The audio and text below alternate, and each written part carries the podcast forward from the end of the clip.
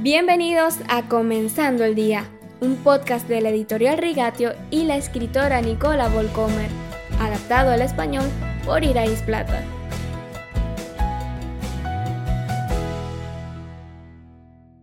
Estamos en la recta final de nuestras reflexiones sobre los salmos. Por cierto, si quieres saber más sobre David, la editorial Rigatio tiene un libro en alemán dedicado a los reyes de la Biblia. Si por casualidad hablas alemán, puedes buscarlo con el título Könige en rigatio.com. ¿Se te ha ocurrido alguna vez que la soledad puede ser un regalo? Vuelve a mí tu rostro y tenme compasión, pues me encuentro solo y afligido. Salmo 25, versículo 16. En este corto tiempo hemos analizado una amplia gama de estados de ánimo y etapas de la vida de los autores de los Salmos, especialmente el rey David.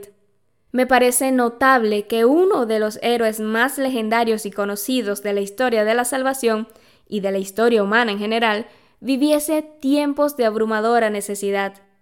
La soledad parece ser el tono principal de los salmos. Donde quiera que miremos encontramos momentos de profunda duda. Todos los demás están bien, todos están de fiesta, solo yo me mantengo al margen y me pregunto qué será de mi suerte. Al menos eso es lo que parece. Lo malo de cualquier tipo de duelo no es solo la pérdida, sino la sensación de ser abandonado, la soledad. No necesariamente porque nadie quiera ayudarte, sino porque nadie más tiene exactamente esta combinación de desafíos que tú tienes y por los que actualmente sufres. David reconoció una cosa.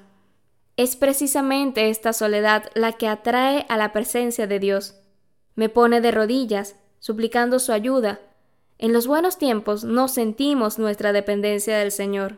Los tiempos difíciles, en cambio, nos ayudan a sentir esta dependencia con cada fibra de nuestro ser, donde el Señor realmente puede cambiarnos si queremos. Precisamente por esto aprendemos a adorar en los momentos difíciles de la vida, no cuando todo va bien. En este sentido, la soledad es uno de los regalos más importantes que Dios puede dar. Evita que nos aferremos a las personas de forma poco saludable. David sigue recordándonos que la ayuda humana no es confiable. De nada sirve la ayuda humana, afirma en el Salmo 60, versículo 11. No pongan su confianza en gente poderosa, en simples mortales, que no pueden salvar. Salmo 146, versículo 3. Si nos alineamos con el Señor y descansamos en nuestra relación con Él, entonces también trataremos correctamente a las personas, las apreciaremos y seremos agradecidos con ellas, pero no abusaremos de ellas con expectativa que solo Dios puede realizar. ¿Te sientes a veces solo y miserable como David? Tal vez te sentiste en algún momento decepcionado por lo que esperabas de tus amigos y familiares. Entonces, dirige tu esperanza solo al Señor. Pídele que haga ver que no estás solo, sino que eres llevado y amado por Él, seguro en sus manos firmes. La conclusión de David está en el Salmo 25, versículo 20. En ti busco refugio.